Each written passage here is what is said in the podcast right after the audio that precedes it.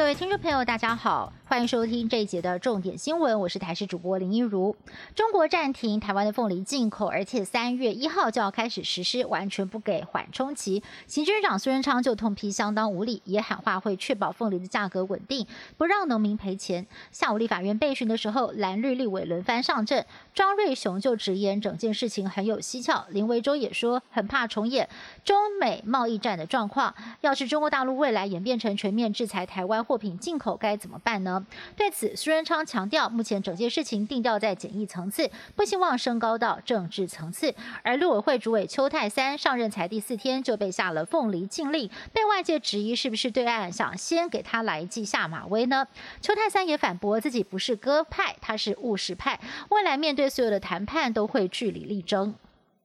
行政长苏仁昌跟卫福部长陈时中在今天就疫苗准备防疫作为到立法院报告备询，两个人会不会率先接种疫苗也成为了质询焦点。苏奎直接表示，疫苗不够我不抢，没人敢打我先打。陈时中则是保守回应，自己在第二波名单要不要带头打还要评估。但是国民党立委费鸿泰很不满，质疑 A Z 疫苗的保护力低，医护不敢打，甚至遭美丽岛电子报董事长吴子嘉爆料时。陈时中也不敢提告，怒呛要他下台。对此，陈时中则回应：“没有信心，你可以告我；没有强迫你打疫苗，双方你来我往，唇枪舌战。”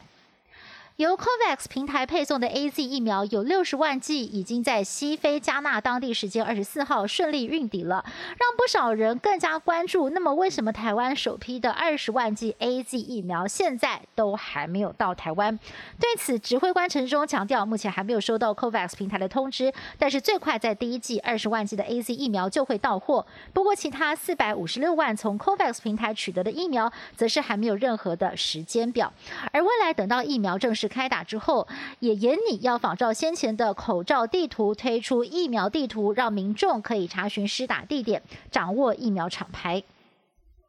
各国疫苗陆续开打，外界很期待边境能够尽快的解封，出国旅游。卫副部长陈时中在今天再度证实，博流非常有可能成为台湾第一个开放旅游泡泡的国家。双方已经在洽谈，旅游业听闻消息都表示乐观其成，甚至有业者已经架设好博流旅游产品的网页。只是因疫情，未来旅游模式将会有所改变，除了取消自由行，只开放团进团出，团费可能也会比较高。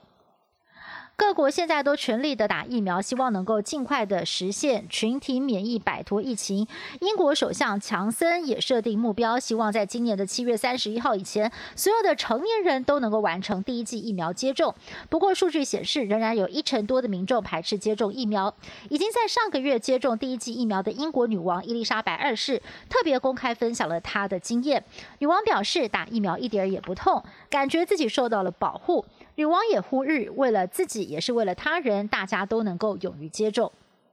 美国总统拜登的执政团队又有一个人事任命案人选，表明立场对中国应该强硬。他就是有台湾背景，父母亲都是来自台湾的美国贸易代表提名人戴奇。二十六号到参院出席人事任命听证会，他主张美国可以联合其他国家制定新的贸易规则，向中国问责，并且将检视新疆强迫劳动的问题。而他的这番言论也立刻遭到了北京当局反对，批评他无端指控。以上新闻是由台视新闻部制作，感谢您的收听。更多新闻内容，请您持续锁定台视各节新闻以及台视新闻 YouTube 频道。